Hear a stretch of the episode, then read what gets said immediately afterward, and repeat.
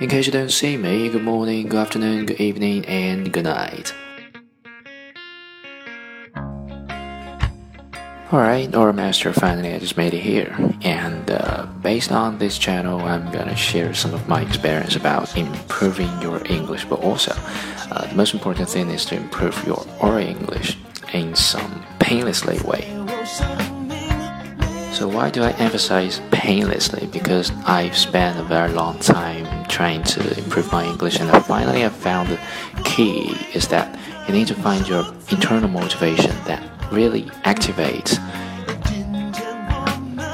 Always keep it in mind that you're not learning English for those so-called certifications, those um, I mean passing those CET 4 or six examinations because in that way, yeah, you can get high scores, but you can't feel those beauty. You cannot, you can't feel those stories and those kinds of emotions that was expressed via English, via this language. So in the future, in this channel, I'm gonna provide you with some, yeah, just kinds of materials that is good for learning English, but also feel those things transported via language, via English.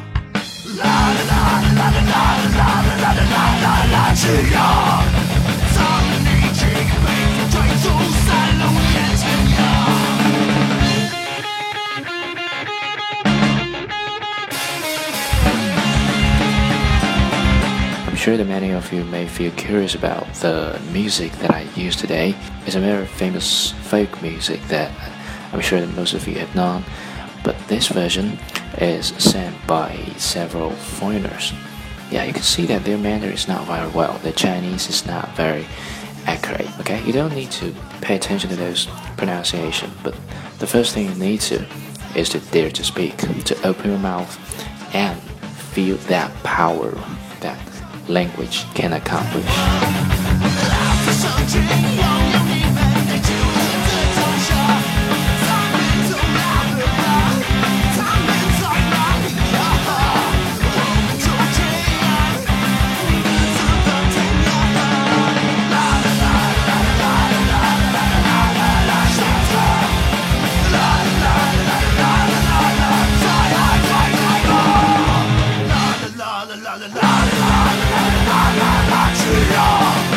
他们已经被风吹走，散落天涯了。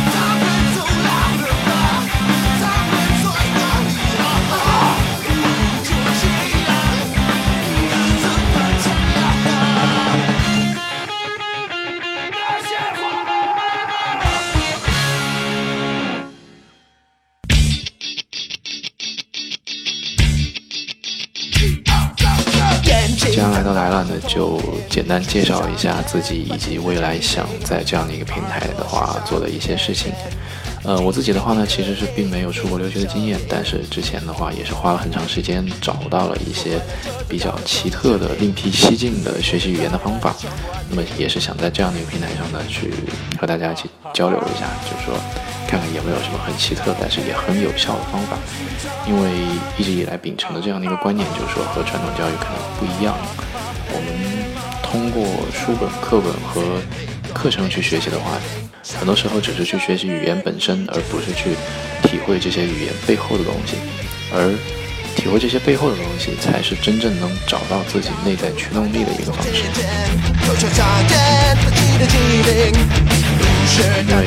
说英语的话会比较快，所以在每一期的话后面也会加上中文的这样的一个解释。总而言之呢，无论每个人的水平好坏，只要 dare to speak，我相信每一个人都会在这里有所收获。就像演唱今天背景音乐这两首歌的外国人所组成的乐队，只要你 dare to speak，就肯定会有效果。那么真的等到我放开的时候呢，想必情景又会是不一样的。